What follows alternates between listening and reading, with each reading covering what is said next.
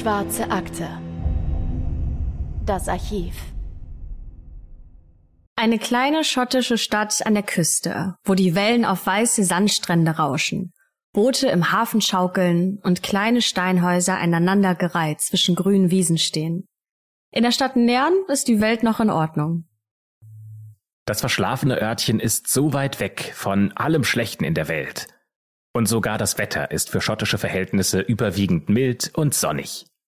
Die knapp 10.000 Einwohner kennen sich alle untereinander. Alles ist friedlich. Hier gibt es keine Gewalt, keine brutale Kriminalität und schon gar keine Morde. Der letzte Mord in diesem Örtchen war im Jahr 1986. Und zu dem Zeitpunkt, an dem unser Fall spielt, den wir heute mit euch besprechen, ist das schon fast 20 Jahre her. Bis die Ereignisse eines Novemberabends die Stadt in Angst und Schrecken versetzt. An jenem Novemberabend im Jahr 2004 passiert das, was später als einer der mysteriösesten Kriminalfälle von Schottland bezeichnet wird. Und damit herzlich willkommen zu einer neuen Folge der Schwarzen Akte, wie immer mit Christopher Bücklein. Und natürlich auch mit Anne Lugmann. Schön, dass ihr auch heute wieder eingeschaltet habt. Und wir entführen euch heute in den Norden von Schottland, in dieses kleine Städtchen Nairn. Dort wohnen im Jahr 2004, also vor 18 Jahren, ungefähr 10.000 Menschen. Und diese Menschen sind alle geschockt, als sie am Montag, den 29. November 2004, die Nachrichten hören, die Zeitung lesen oder sich mit Nachbarn oder Bekannten unterhalten. Denn in ihrem kleinen Örtchen, fernab von den großen Metropolen, wo doch eigentlich diese Dinge passieren, hat ein brutaler Mord stattgefunden. Und zwar ein sehr mysteriöser Fall mit vielen Fragen und zwei Gegenständen, die eine sehr wichtige Rolle spielen werden. Ein verschwundener blauer Umschlag und eine hundert Jahre alte Waffe. Und dieser Fall hat so große Kreise gezogen, dass es mittlerweile auch Dokus, Bücher und investigative Arbeiten gibt. Ein paar dieser Quellen haben wir auch in den Shownotes verlinkt. Das könnt ihr euch nochmal anschauen, wenn ihr da ein bisschen mehr zu lesen möchtet. Und eben weil der Fall so gut dokumentiert ist, können wir euch eben auch im Detail erzählen, was genau vor dem Haus mit der Nummer 10 in der Crescent Road in Nern am 28. November 2004 genau passiert ist. Dieser 28. November 2004 ist ein Sonntagabend. In den Fenstern der schönen viktorianischen Stadtvilla brennt Licht. Dort wohnt der 30 Jahre alte Alistair mit seiner Frau und den beiden Söhnen. Und in der Wohnung im obersten Stockwerk wohnt sein Schwiegervater. Die Familie hat bis gerade eben zusammen gegessen. Und jetzt macht sich Alistairs Frau Veronica an die Wäsche und Alistair kümmert sich um die beiden Kinder, die gleich ins Bett müssen. Gegen 19 Uhr klingelt es an der Tür. Veronica geht die Treppe nach unten zur Tür und öffnet. Draußen steht ein Mann, den sie nicht kennt. Aber er scheint die Familie zu kennen. Oder zumindest ihren Mann. Denn der Unbekannte auf der Treppe sagt nur einen Namen. Alistair. Veronica geht die Treppe dann wieder nach oben, um ihren Mann zu holen. Und der sitzt gerade im Schlafzimmer der beiden Kinder und liest ihnen eine gute Nachtgeschichte vor. Veronica übernimmt dann für ihren Mann, während Alistair die Treppe nach unten geht und ein paar Minuten später fällt die Haustür zu. Und Alistair kommt nach oben ins Kinderschlafzimmer und hat einen hellblauen Briefumschlag in der Hand. In einem Interview mit der BBC erklärt Veronica später, dass ihr Mann ziemlich verwirrt gewesen wäre. Auf dem Briefumschlag steht nämlich der Name Paul. Und der Briefumschlag ist leer. Und das sind natürlich zwei Dinge, die der Familie ganz komisch vorkommen. Denn zum einen müsste doch irgendwas, wenn jemand persönlich diesen Brief abgibt, in diesem Brief auch drin sein. Und auf der anderen Seite wohnt hier ja auch gar kein Paul. Außerdem sagt ja Veronica, dass der Mann an der Tür ganz gezielt nach Alistair gefragt hätte. Das Ganze klingt einfach extrem komisch. Ein Unbekannter klingelt an der Tür, fragt direkt nach Alistair, gibt dann einen leeren Briefumschlag ab, der eigentlich für einen Paul gedacht ist. Das ist wahnsinnig merkwürdig. Und auch Veronica und Alistair überlegen, was sie von dieser Aktion halten sollen. Während Veronica die Kinder ins Bett bringt und über diesen Fall sprechen will, geht Alistair nochmal die Treppe nach unten, denn er will nachschauen, ob der Mann immer noch vor der Tür steht. Und Alistair muss ziemlich überrascht gewesen sein, als er die Tür öffnet und bemerkt, dass tatsächlich dieser Mann draußen auf ihn gewartet hat. Ja, und nur wenige Momente später hört Veronica ein Geräusch, so als würden Holzplatten auf den Boden fallen. Also so beschreibt sie das später im Interview. Veronica springt auf und läuft die Treppenstufen nach unten in Richtung Eingangstür. Und dort sieht sie Alistair, allerdings auf dem Boden liegend. Und sie fragt sich natürlich im ersten Moment, was ist hier passiert? Wurde der geschlagen oder ja, was ging hier vor sich? Bis sie das Blut sieht. Denn Alistair wurde angeschossen. Insgesamt haben ihn drei Kugeln getroffen, zwei davon in den Kopf und eine Kugel in den Körper und das auch noch aus nächster Nähe. Und Alistair atmet noch, das kann Veronica feststellen, aber er verliert sehr viel Blut. Während sie also panisch um Hilfe schreit, sieht sie den unbekannten Mann die Straße entlang gehen. Und zwar ganz ruhig, ganz seelenruhig, so als wäre überhaupt nichts gewesen. So entfernt er sich von dem Haus. Ja, das ist Wahnsinn, oder? In vielen Berichten und Artikeln wird das als eine Art gangartige Hinrichtung bezeichnet. Und sowas liest man vielleicht in den Zeitungen Londons, wenn es um Geldgeschäfte oder Drogen geht, aber doch nicht in diesem kleinen schottischen Städtchen Nern. Die Menschen sind geschockt, als sie davon erfahren. Und nochmal geschockter, als sie hören, dass Alistair die Nacht nicht überlebt hat. Er stirbt wenige Stunden nach diesem Attentat im Krankenhaus. Und schon am nächsten Tag beginnt die Polizei die Ermittlungen. Und natürlich wollen sie sich als erstes einmal in diesem Familienumfeld umschauen und klären, wer ist die Familie und vor allem, wer ist denn Alistair? Denn so könnte sich ergeben, wer ein Motiv für die Tat gehabt haben könnte. Als erstes befragen sie deswegen Veronica, denn die hat ja die Tür aufgemacht und hat diesen Mann gesehen. Und deswegen kann Veronica diesen Unbekannten auch sehr gut beschreiben. Der Mann hat einen stämmigen Körperbau und ist ungefähr zwischen 1,67 und 1,77 Meter groß. Die Angaben sind vielleicht ein bisschen komisch, weil die schottische Polizei natürlich in Inches misst, aber umgerechnet kommen dann so krumme Zahlen dabei raus. Der Täter ist laut Veronica um die 35 bis 40 Jahre alt, er trägt eine dunkle Baseballcap, die ihm ins Gesicht ragt und sein Gesicht ist rasiert, also der hat kein Bart. Der Mann trägt außerdem eine dunkelblaue Bomberjacke und dunkle Jeans. Und all diese Informationen, diese Beschreibung auf sein Aussehen gibt die Polizei direkt am Montag an die Bevölkerung weiter. Denn sie hofft, dass irgendjemand diesen Mann vielleicht Sonntagabend gesehen hat oder ihn vielleicht sogar kennt. Währenddessen krempeln die Beamten das Leben von Alistair und seiner Familie um. Warum kommt jemand bei dieser Familie abends mit einer Waffe an der Tür vorbei und gibt diesen Brief ab? Hat die Familie vielleicht finanzielle Probleme oder Streit mit irgendjemandem? Aber egal wen man fragt, die Familie wird immer als nett zuvorkommend und offen beschrieben. Im Jahr 2004 sind Alistair und Veronica schon sechs Jahre lang verheiratet. Sie haben zwei Söhne, die zwei und vier Jahre alt sind und bei diesem Paar, da war es eigentlich die Liebe auf den ersten Blick, denn sie haben sich schon nach sechs Wochen, nachdem sie sich kennengelernt haben, verlobt. Die beiden hatten sich übrigens damals kennengelernt, weil gemeinsame Freunde sie einander vorgestellt hatten. Veronica ist Grafikdesignerin und kommt aus Fort Williams. Das liegt ungefähr zwei Autostunden von Nairn entfernt. Und Alistair ist Banker und der arbeitet dort bei der Bank of Scotland. Alistair wurde 2002, also zwei Jahre vor dem Mord, nach Nairn versetzt, denn so lange wohnt die Familie noch gar nicht an der schottischen Küste. Aber sie sind dort glücklich, das erzählt Veronica später in Interviews, und gegenüber der BBC sagt sie, dass Alistair ein ehrlicher und sehr aufrichtiger Mann gewesen sei, der immer pünktlich zu Verabredungen kam und dann sogar noch Blumen mit dabei hatte. Er sei auch ein toller Vater gewesen, der seit der Geburt der Kinder seine Zeit nicht mehr beim Golfspielen verbracht hat, sondern eben mit der Familie, seiner Frau und seinen beiden Kindern. Die Polizei ermittelt auch, was an diesem Novemberwochenende passiert ist. Die Familie hatte Besuch von Freunden, die wiederum ihre Kinder mitgebracht hatten, und sonntags waren die Väter mit den älteren Kindern im Wald unterwegs und waren wandern. Es gibt von dieser Wanderung sogar noch ein Foto von Alista, da trägt er eine blaue Regenjacke und blickt freundlich in die Kamera. Und dieses Bild ist das letzte, das von Alistair geschossen wurde, als er noch gelebt hat. Die beiden jüngeren Kinder wiederum sind mit ihren Müttern unterwegs, bis sich alle wieder zum Mittagessen treffen und am Nachmittag voneinander verabschieden. Alistair und sein ältester Sohn gehen dann noch schnell was einkaufen, waschen das Auto und bringen den Müll weg und abends essen sie dann mit Veronicas Vater zu Abend, denn der wohnt ja über ihnen im Haus. Ja, und dann passiert das Undenkbare. Veronica kann sich nicht erklären, warum irgendjemand ihrem Mann etwas antun will. Sie sagt der BBC, dass Alistair an diesem Abend gar nicht ängstlich gewesen wäre oder irgendwie komisch gewirkt hätte, sondern er war einfach nur verwirrt, als dieser Brief ankam.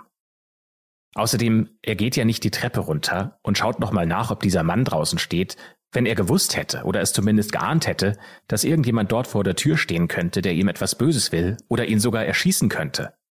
Aber genau das passiert. Und Veronica hört die drei Schüsse und versucht sogar noch die Blutung ihres Mannes mit Handtüchern zu stoppen. Sie rennt über die Straße zu einer Hotelbar, um dort Hilfe zu holen. Und innerhalb weniger Minuten sind Dutzende Menschen am Haus und reden auf Alistair ein, der ja immer noch am Boden liegt, und helfen ihm dann sogar noch auf die Trage der Sanitäter.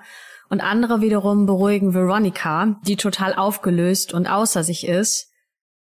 Und ihr Notruf wurde mittlerweile auch im Netz veröffentlicht, denn dort wiederholt sie immer und immer wieder folgenden Satz. Mein Mann wurde angeschossen. Und das Tragischste, während Alistair noch im Eingangsbereich des Hauses liegt, kommt gerade der ältere Sohn die Treppe runter. Zu diesem Zeitpunkt ist er vier Jahre alt. Und einige Jahre später, als er 17 ist, da wird er sich zum ersten Mal öffentlich zum Mord an seinem Vater in der Presse äußern und dort sagt er, dass diese Erinnerung die letzte ist und auch die einzige, an die er sich erinnern kann. Das Einzige, woran er sich noch erinnern kann, ist dieser Moment, wie sein Vater leblos auf dem Boden liegt. Auch die Stadt nimmt dieses Schicksal der Familie mit.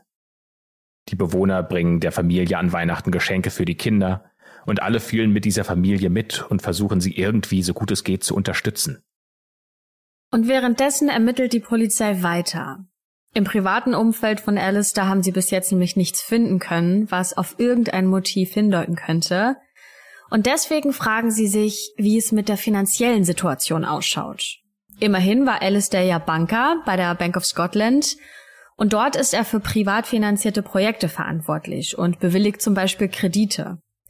Er wurde sogar ein Jahr vorher erst befördert und ist verantwortlich für kleine bis mittelgroße Firmenkredite in der Gegend. Aber dann hat er den Job gekündigt, das findet die Polizei relativ schnell heraus, und er hätte nur noch zwei Wochen bei der Bank of Scotland gearbeitet, bevor er dann ja aber erschossen wurde. Also liegt ja vielleicht in diesem Job und dem Jobwechsel das Motiv. Alistair hatte bereits einen anderen Job für eine Beraterfirma angenommen und Veronica sagt im BBC-Interview, dass Alistair mit dem Job bei der Bank nicht mehr glücklich gewesen wäre. Der hätte einfach nicht mehr das gemacht, was er ursprünglich mal machen wollte. Der wollte anderen Menschen helfen.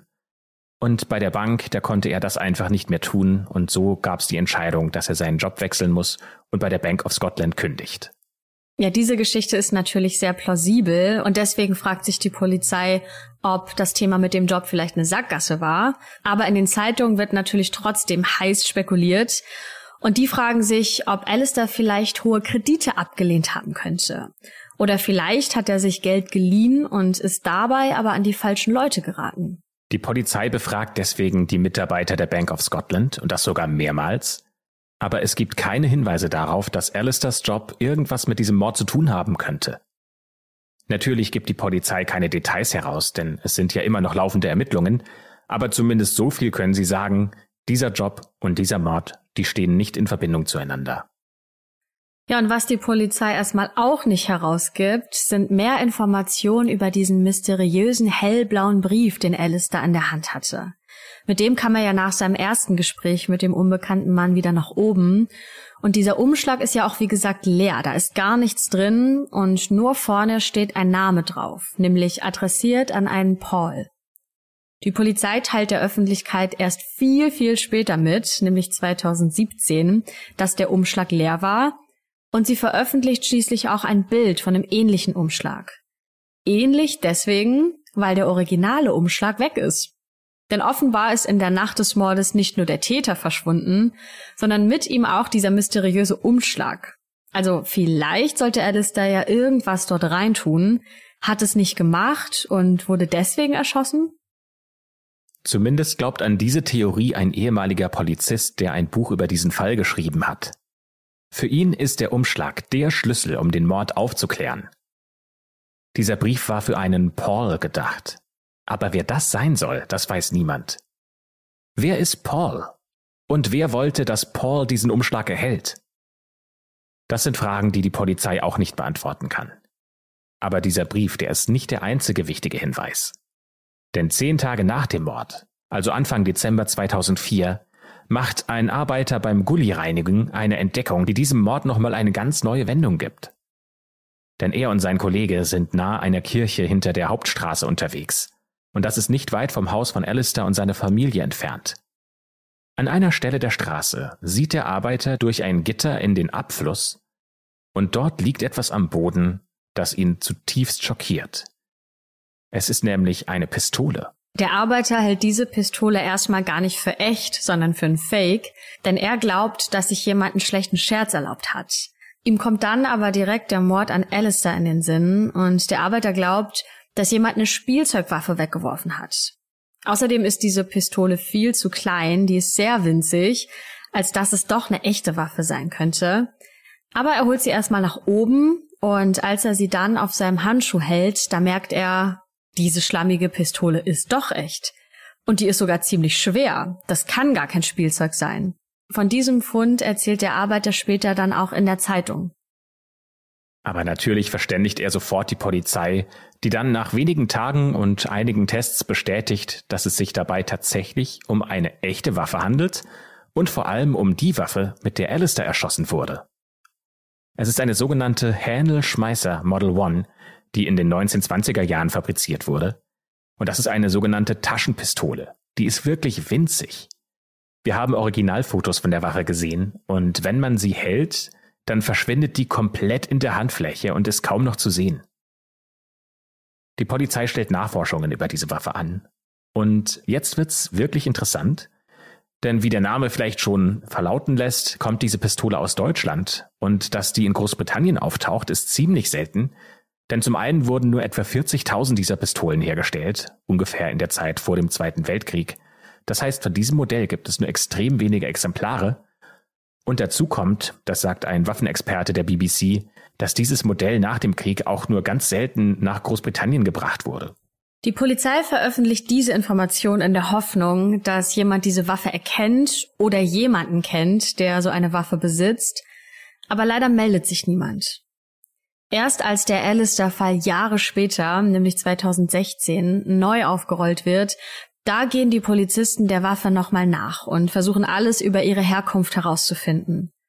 Und dann taucht in Nern noch eine solche Pistole auf, die aber nichts mit dem Fall zu tun hat.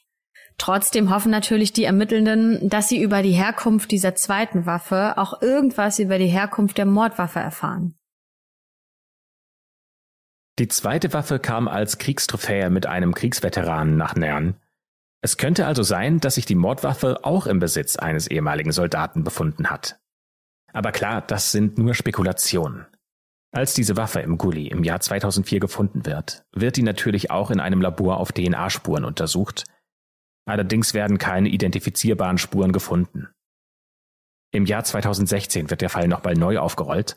Die Waffe wird nochmal ins Labor geschickt denn mittlerweile ist ja die Technik viel besser. Aber auch dieses Mal gibt es keine neuen Informationen darüber, wem diese Waffe gehört haben könnte oder wer sie in der Hand hatte, als Alistair erschossen wurde. Werbung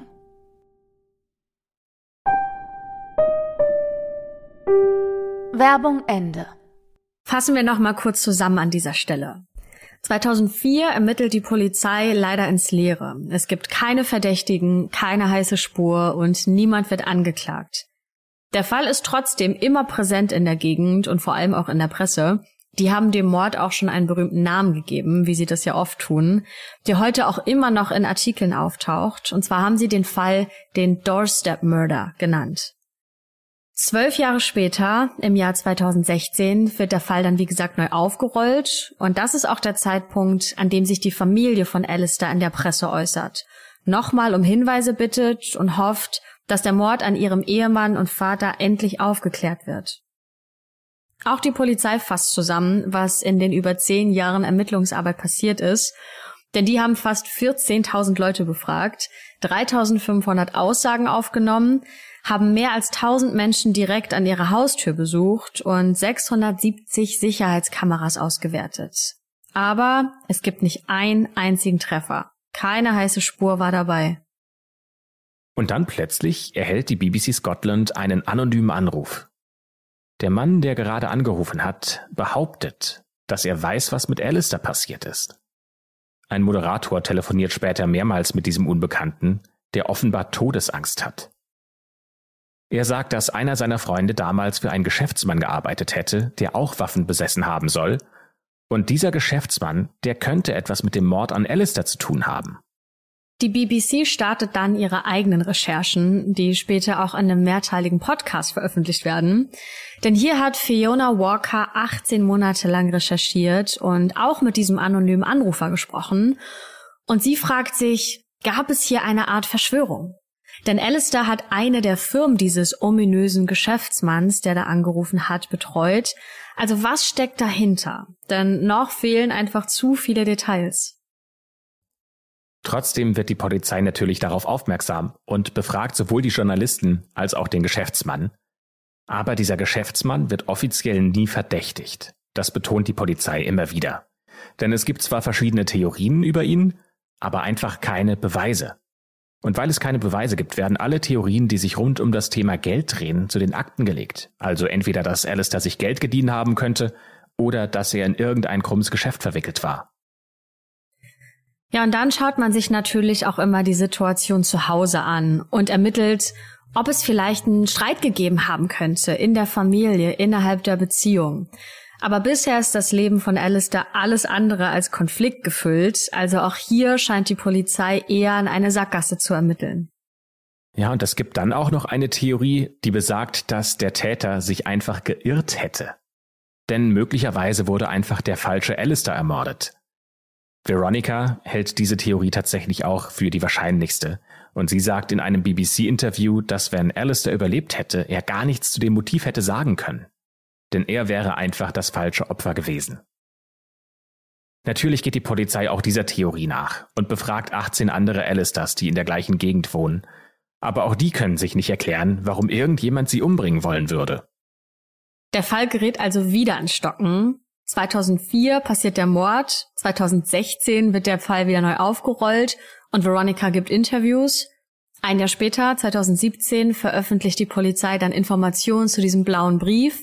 Und 2020, also gerade mal vor zwei Jahren, da äußert sich der 17-jährige Sohn von Alistair und Veronica im Fernsehen, der damals mit vier Jahren mit ansehen musste, wie sein Vater starb. Mittlerweile ist er alt genug und niemand sollte die Öffentlichkeit aufrufen müssen, um die Frage zu klären, warum sein Vater getötet wurde, sagt er. Und er berichtet von seiner Zeit in der Schule, von Fußballspielen ohne seinen Vater, von Menschen, die nicht wissen, was so ein Schicksal eigentlich mit einem macht. Und er erzählt davon, dass man nicht versteht, wie wichtig es ist, dass der Vater mit dir das erste Bier trinkt, deine Kinder kennenlernt, wenn du nicht in der Situation bist und es nicht haben wirst. Und da gibt es ein Zitat von einem Polizisten, der an diesem Fall gearbeitet hat, der das ganz gut zusammenfasst. Der sagt, das ist kein faszinierender Kriminalfall, es ist verheerend.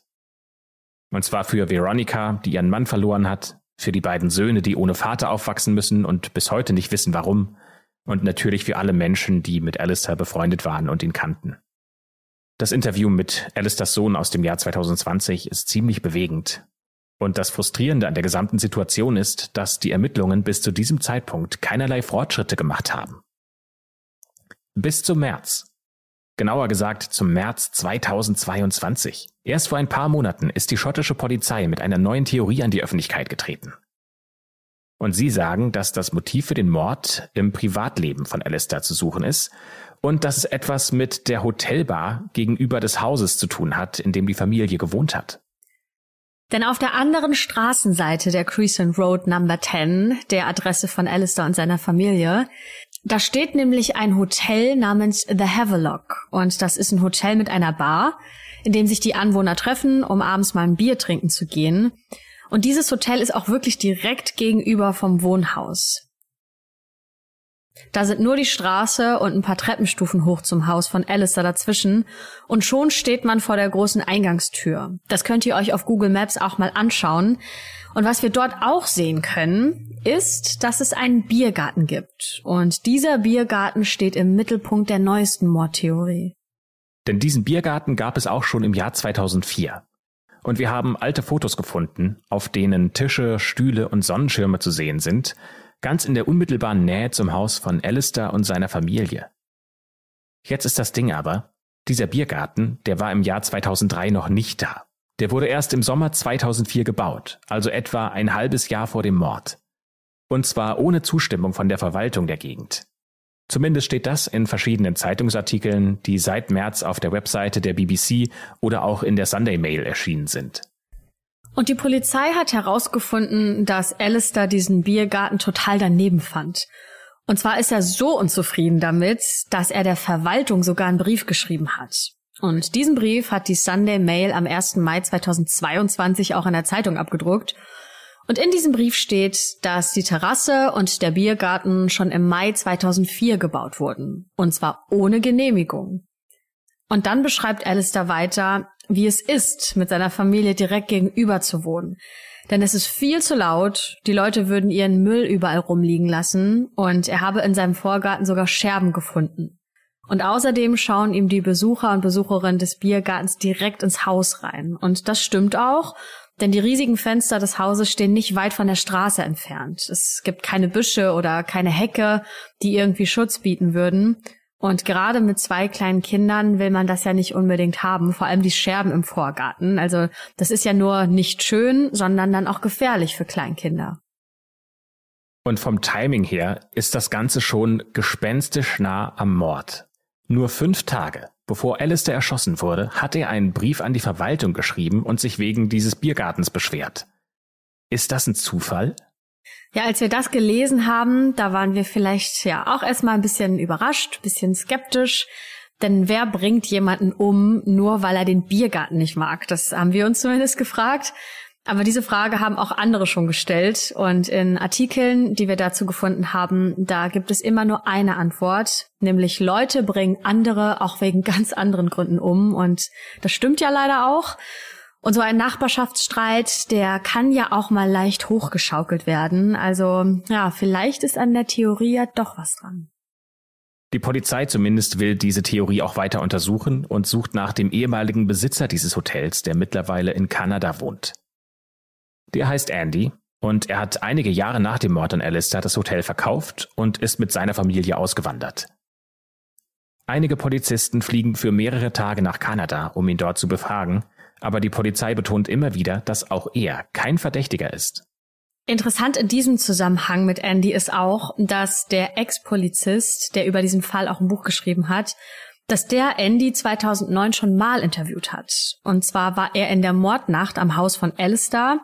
Aber nicht nur das, denn Andy hat diesem Ex-Polizisten erzählt, dass er an jenem Novemberabend erst in der Bar gearbeitet habe, dann in der Nähe mit Freunden zu Abendessen war und dann vom Mord gehört hat.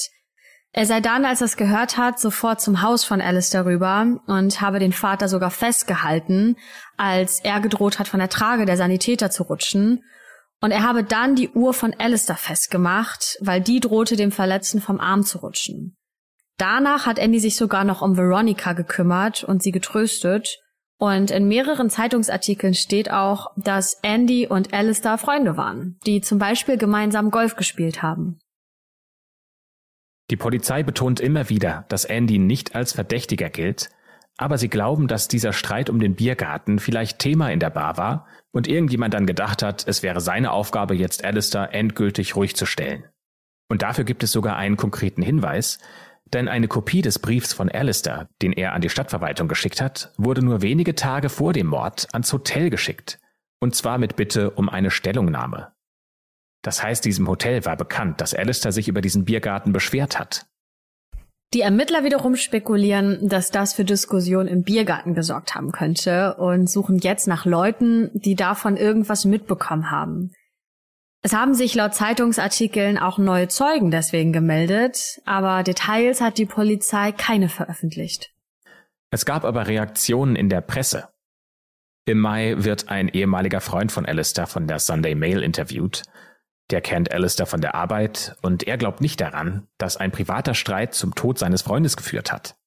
Viel eher glaubt er, dass die Antwort auf die Frage, wer hat Alistair umgebracht, in den finanziellen Dokumenten von Alistair begraben liegt. Denn er fragt sich, wie die kleine Familie das große, imposante Haus, in dem sie gelebt haben, überhaupt finanzieren konnten. Für ihn ist das die viel schlüssigere Theorie verglichen mit dem Biergartenstreit.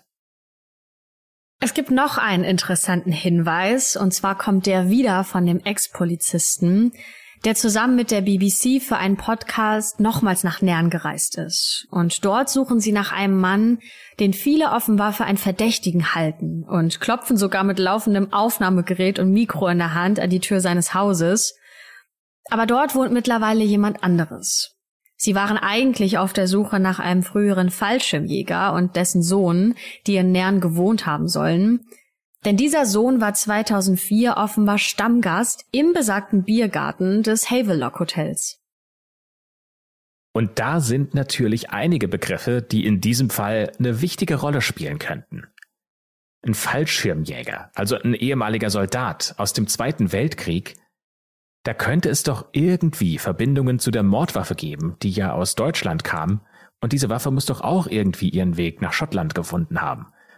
Und vielleicht gab es da ja militärische Connections, die dabei geholfen haben, so eine Waffe zu besorgen. Ja, genau so spekulieren gerade Polizei und Journalisten auch. Und dieser Ex-Polizist fasst das in einem Interview auch ziemlich gut zusammen. Denn er sagt, dass es bei diesem Fall keine modernen Beweise gibt, also keine DNA, keine forensischen Spuren, keine Bilder aus einer Überwachungskamera oder einer Anrufliste, die irgendjemanden verraten könnte. Es wirkt wie Ermittlungen aus den 70er Jahren und das im Jahr 2022. Es gibt nur Zeugen und Indizien und die haben bisher einfach noch zu keinem echten Verdächtigen geführt. Schlicht und ergreifend deswegen, weil es niemanden gibt, den man gefunden hat, von dem man behaupten könnte, diese Person hätte ein schlüssiges Motiv. Die Polizei geht aktuell davon aus, dass der Grund für diesen Mord im Privatleben von Alistair liegt. Für sie ist dieser Streit rund um den Biergarten eine sehr heiße Spur, Veronica hat auf diese Theorie noch gar nicht reagiert, also ob die daran glaubt, wissen wir nicht. Als sie interviewt wurde, ging sie allerdings davon aus, dass der Killer den falschen Alistair erwischt hat und ihr Mann mit jemandem verwechselt wurde, also sehr wahrscheinlich hält sie die Biergartentheorie auch nicht für besonders wahrscheinlich. Aber vielleicht gibt's doch ein finanzielles Motiv, das bisher einfach nur noch nicht gefunden wurde. Also vielleicht hat doch seine Arbeit bei der Bank of Scotland irgendwas mit dem Fall zu tun. Das zumindest haben auch viele Journalistinnen und Journalisten vermutet, aber bewiesen wurde das nie. Und die Frage, die sich auch noch stellt, ist, was hat's eigentlich mit diesem anonymen Anrufer und dem Geschäftsmann auf sich, die der BBC-Moderator ausgegraben hat? Und wenn wir gerade schon bei mysteriösen Dingen an diesem Fall sind, wo ist der blaue Brief, ein Kriminologe der Birmingham University sagt bei der BBC, dass er den Mordfall analysiert hätte und er der Meinung wäre, dass der Umschlag und vor allem dieser Name Paul, der vorne drauf stand, sehr wichtig in diesem Fall sind. Er glaubt, dass der Name ein Pseudonym sein könnte oder ein Projekt, an dem Alistair gearbeitet hat. Oder vielleicht ist es eine Abkürzung für irgendetwas, von dem nur Alistair wusste. Außerdem meint er, dass dieser Brief als Symbol ebenso wichtig wäre, denn vielleicht wollte der Killer den Namen Paul durch den Umschlag in die Medien bringen, um so eine Nachricht an jemanden zu schicken. Aber mit einem Foto vom Originalbrief hätte man ja eine viel stärkere Message senden können. Und Alice's Frau Veronica hat ja ausgesagt, dass ihr Mann mit diesem Umschlag überhaupt nichts anfangen konnte. Im Gegenteil, er war sogar eher verwirrt und hätten Alistair oder Veronica geahnt, dass dieser unbekannte Mann auf den Treppenstufen gefährlich ist, dann wäre Alistair ja nicht nochmal zu ihm runtergegangen und hätte seinem eigenen Mörder die Tür geöffnet. Oder? Nicht umsonst wird der Fall von jenem Novemberabend im Jahr 2004 als einer der mysteriösesten Kriminalfälle in ganz Schottland bezeichnet. Und dieser Fall ist bis heute ungelöst. Natürlich werden wir euch informieren, wenn es Neuerungen gibt, wenn die schottische Polizei etwas herausfinden sollte, das zur Lösung des Falls beiträgt. Aber bis dahin weiß niemand, wer ist Paul, wer war die Person, die Alistair umgebracht hat und vor allem, warum musste Alistair sterben. Wenn ihr Ideen habt oder weitere Informationen, dann schreibt ihr uns doch bitte auf Instagram. Da freuen wir uns wahnsinnig darüber. Und natürlich freuen wir uns auch, wenn ihr uns Fälle vorschlagt, wie zum Beispiel Anastasia. Die hat uns nämlich geschrieben und hat gesagt, diesen Fall müsst ihr euch unbedingt anschauen. Den würde ich gerne als Folge der schwarzen Akte hören. Und äh, dem kommen wir natürlich gerne immer nach, wenn ihr großartige Fälle habt. Aber jetzt an dieser Stelle schließen wir die schwarze Akte, bedanken uns fürs Zuhören und freuen uns, wenn wir nächste Woche wieder mit euch gemeinsam einen neuen Fall durchsprechen. Bis dahin, habt eine schöne Woche und bis zum nächsten Mal.